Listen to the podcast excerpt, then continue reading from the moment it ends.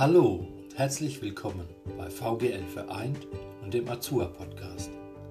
Angebote zur Unterstützung im Alltag werden von Fachkräften ausgeführt, wie zum Beispiel von Gesundheits- und Krankenpflegern, wie ich es bin. Ihr Paul Schmidt.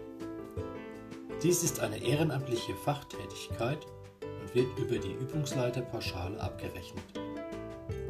Wenn Sie keine Fachkraft sind, können Sie sich nach 45a SGB 11 qualifizieren lassen. Unterstützend zu dieser Qualifizierung wurde für Sie dieser Podcast ins Leben gerufen. Mit Basiswissen zu den elf benötigten Punkten, um Ihr Engagement für Azua auf kompetente Füße zu stellen.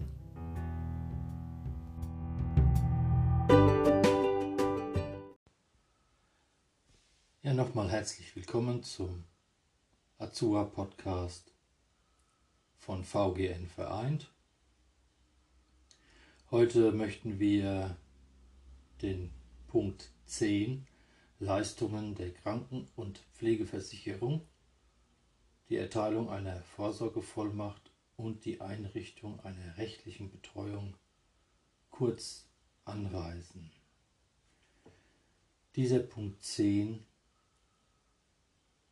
gehört in unsere Schulung in das Modul 2 Alltagsbegleitung.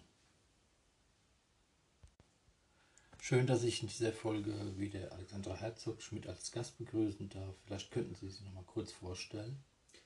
Ja, hallo erstmal und vielen Dank äh, für die Einladung. Ich bin Alexandra Herzog Schmidt, geschäftsführende Gesellschafterin von VGN vereint das Gemeinschaftsnetzwerk GUG, also gemeinnützige UG. Wir bieten ähm, Dienstleistungen an nach 45a SGB 11, Angebote zur Unterstützung im Alltag. In unserer Schulung werden die Punkte natürlich ausführlicher behandelt.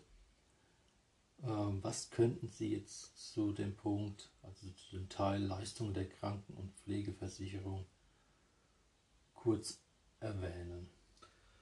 Ähm, Leistung der Kranken- und Pflegeversicherung. In unserem Fall jetzt also Angebote zur Unterstützung im Alltag. Das ist so, also wir ähm, als Dienstleister bieten eben diese nach 45a SGB 11 an. Das dürfen ja auch nur äh, Menschen machen, die eben qualifiziert sind oder eine einschlägige Ausbildung haben als Krankenpfleger, Gesundheitspfleger und so weiter und so fort. Und ähm, dann ähm, ist das so, dass das gehört bei diesen Kranken- und äh, Pflegeversicherungen zu den Entlastungsleistungen so nennt sich das, und wird schon ab Pflegegrad 1, ehemals Pflegestufe, also Pflegegrad 1, bezahlt und ähm, ist mit 125 Euro im Monat veranschlagt. Das heißt also, die Klienten können diesen Betrag nutzen. Und da können wir unsere Entlastungsleistung bzw. unser Angebot zur Unterstützung im Alltag. Zu dem gehört ja einmal haushaltsnahe Dienstleistungen, dann die Alltagsbegleitung und die Pflegebegleitung. Diese drei Punkte ähm, können die Klienten dann nutzen für diesen Betrag. Und den rechnen wir dann direkt mit der Pflegekasse ab. Und zwar machen wir das folgendermaßen. Wir haben einen Dienstleistungsvertrag und in unserem Dienstleistungsvertrag als Anlage gibt es eine Abtretungserklärung und die muss der Klient dann ausfüllen und dann rechnen wir direkt mit der Pflegeversicherung des Klienten ab und somit hat er dann eigentlich damit nichts mehr zu tun, außer es würde ein höherer Betrag ähm, veranschlagt werden, dann ähm, müsste der Klient das eben drauf bezahlen. Also wie gesagt, 125 Euro sind das monatlich. Jetzt ist es aber so, dass ähm, viele Klienten sich da auch, also es kann sich auch aufsammeln. Das heißt also, wenn man vorher noch nicht die Angebote zur Unterstützung im Alltag, also die Entlastungsleistung genutzt hat, dann ähm, sammeln die sich auch auf. Das würde dann bedeuten, wenn beispielsweise der Klient seinen Pflegegrad ab Januar bekommen hat des Jahres. Und wir würden mit unserer Arbeit im Juni beginnen, dann hätte er sozusagen 6 mal 125 Euro aufgespart. Und man könnte die, äh, man könnte dann im Monat sozusagen mehr, ähm, mehr Dienstleistung, also mehr Geld nutzen, bis dann der aufgesparte Betrag äh, ja, weg ist. Und dann könnte man oder müsste man dann wieder mit 125 Euro im Monat äh, auskommen. Was muss ich mir unter einer Vorsorgevollmacht und einer Einrichtung einer rechtlichen Betreuung vorstellen? Also ich würde sagen, wir gucken uns erstmal äh, die Erteilung einer Vorsorgevollmacht an. Eine Vorsorgevollmacht ist eine Vollmacht, die man von dem Klienten bzw. jetzt Vater, Mutter äh, bekommen kann, wenn ähm, zum Beispiel ähm, eine Demenz vorliegt und derjenige nicht mehr ähm, voll Entscheidungs, äh, also voll entscheiden kann über sein Leben. Und dann kann man eine Vorsorgevollmacht einrichten.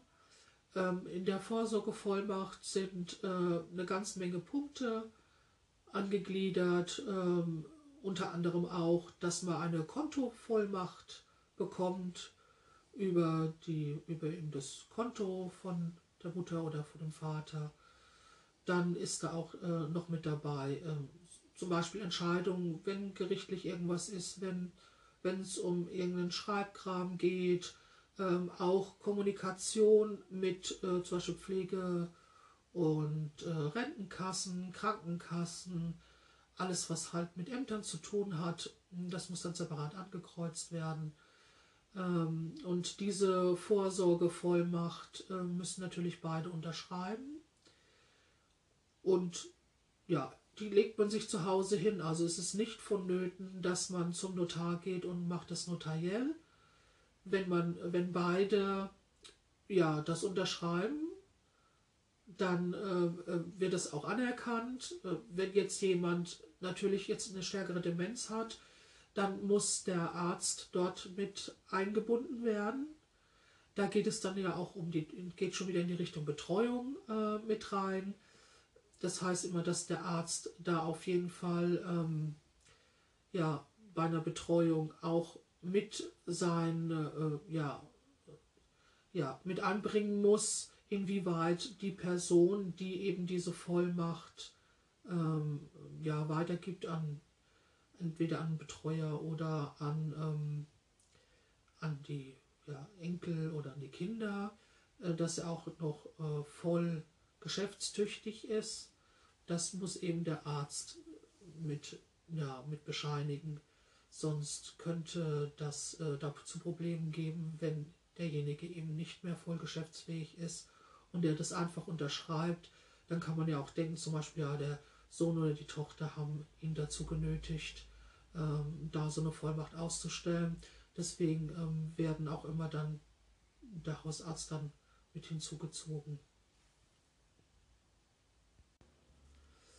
Also wenn man jetzt eine rechtliche Betreuung äh, einrichten möchte, kann man das folgendermaßen machen. Und das ist so, wenn wir jetzt als ähm, Dienstleister bei dem Klienten ja, wöchentlich sind und wir merken, dass ähm, er jetzt, sage ich jetzt mal, geistig abbaut ähm, oder verwirrter wirkt, da müssen wir immer ein Auge drauf haben. Wir müssen ja immer auf die Gesundheit auch unseres Klienten achten. Und wenn wir das bemerken, dann können wir eine ähm, rechtliche Betreuung ja nicht einrichten, aber äh, wir können es empfehlen. Das macht man folgendermaßen. Ähm, man äh, ruft beim Gericht an Und da gibt es ein Schreiben, dass man das anregt zu einer rechtlichen Betreuung. Dann schreibt man oder man füllt das aus, Klientennamen und so weiter und so fort und schreibt dann auch den Grund ähm, dazu. Wenn derjenige keine Kinder hat, dann ähm, wird dann ein rechtlicher Betreuer bestimmt, der dann dort beim Klienten vorbeikommt. In den anderen Fällen ist es dann so, dass immer geschaut wird, äh, gibt es dann auch eine Vorsorgevollmacht, wo vielleicht dann auch Kinder, Enkel oder Nachbarn oder sonst irgendjemand drin steht. Wenn das der Fall ist, ähm, werden erst diese ähm, ja, Verwandten angesprochen, ob sie das vielleicht äh, sag ich mal, ehrenamtlich übernehmen wollen. Es muss immer abgesprochen werden mit einem Bevollmächtigten. Also wenn, der, wenn da ein anderer Bevollmächtigter außer der Klient ähm, drin steht, dann muss mir der erst gefragt werden. Also es darf nicht, Entschuldigung, einfach eine rechtliche Betreuung eingerichtet werden, ohne dass der Klient das möchte.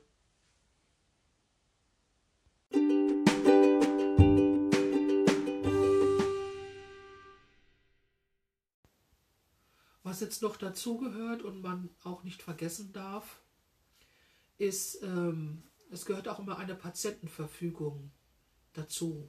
Zumindest, dass man das anspricht bei dem Klienten, wenn jetzt, ich sag mal, Vorsorgevollmachten oder andere Vollmachten oder Betreuung eingerichtet wird, spricht man auch immer den Klienten nochmal über die Patientenverfügung an. Und das macht man, ähm, ja, ist für folgende Situationen gültig wenn ich mich zum Beispiel nach ärztlicher Diagnose aller Wahrscheinlichkeit nach unabwendbar in unmittelbaren Sterbeprozess befinde. Das ist zum Beispiel ähm, eine, ein Punkt. Oder in sämtlichen von mir Unterpunkt, ja, mit der angekreuzten Situation wünsche ich, dass folgende ärztliche und pflegerische Maßnahmen eingeleitet oder unterlassen oder beendet werden. Zum Beispiel bei lebenserhaltenden Maßnahmen ist damit gemeint. Dann geht es um Schmerz- und Symptombehandlungen. Ähm, Beispiel, ähm, ich wünsche, wenn andere medizinische Mittel keine Linderung bringen, auch bewusstseinsdämpfende Mittel eine dadurch eventuell bedingte Verkürzung meiner Lebenszeit nehme. Ich in Kauf, entweder ja oder nein. Dann geht es um künstliche Ernährung, künstliche Flüssigkeitszufuhr, beispielsweise künstliche Beatmung, Dialyse, Antibiotika, Blut, oder Blutbestandteile zugeführt werden, also Transfusion und so weiter. Wiederbelebungsmaßnahmen. Ich wünsche eine Sterbebegleitung, das kann man dann ähm, da auch mit angeben. Ähm, ich möchte, wenn möglich, sterben, zum Beispiel im Krankenhaus, zu Hause, in vertrauter Umgebung, in einem Hospiz. Oder ich besitze einen Organspendeausweis. Ähm, ich empfinde äh, oder ich entbinde die mich behandelnden Ärzte von der Schweigepflicht gegenüber folgende Person. Das muss man dann alles mit ausfüllen, sonstiges. Und da ist dann auch mit, ähm, was ja natürlich wichtig ist, wo wir vorher schon drüber gesprochen haben, ähm, die Vorsorgevollmacht, wer die denn hat und ob es da eine gibt. Und dann gibt es auch eben noch die Betreuungsverfügung, also den Betreuer, der kommt da auch noch mit rein. Und das geht man dann mit seinem Arzt durch und er bestätigt dann ähm, auch inwieweit ähm, ja, ich äh, geistig noch auf der Höhe bin oder ja, genau, wie ich am Leben dann noch teilnehme. Genau, also er schreibt dann auch die Diagnosen rein, eventuell Komplikationen und alles, was halt zum Klienten dazu ist. Also das ist eigentlich so ein bisschen der Vorreiter, bevor man ähm, eine Vorsorgevollmacht macht oder eine Betreuung einrichtet, beziehungsweise es greift ja alles ineinander.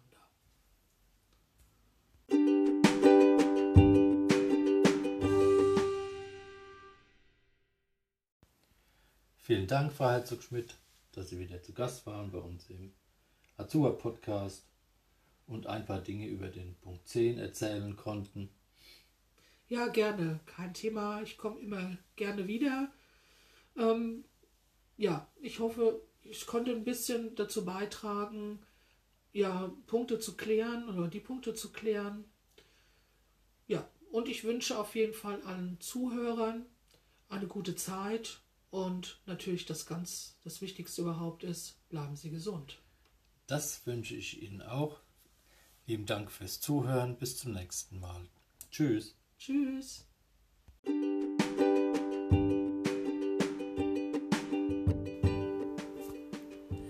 Bedanke mich für Ihre Aufmerksamkeit hier beim Azur Podcast von VGN Vereint und freue mich, wenn Sie bei einer unserer nächsten Folgen wieder mit dabei sind. Bis dahin, Ihr Paul Schmidt.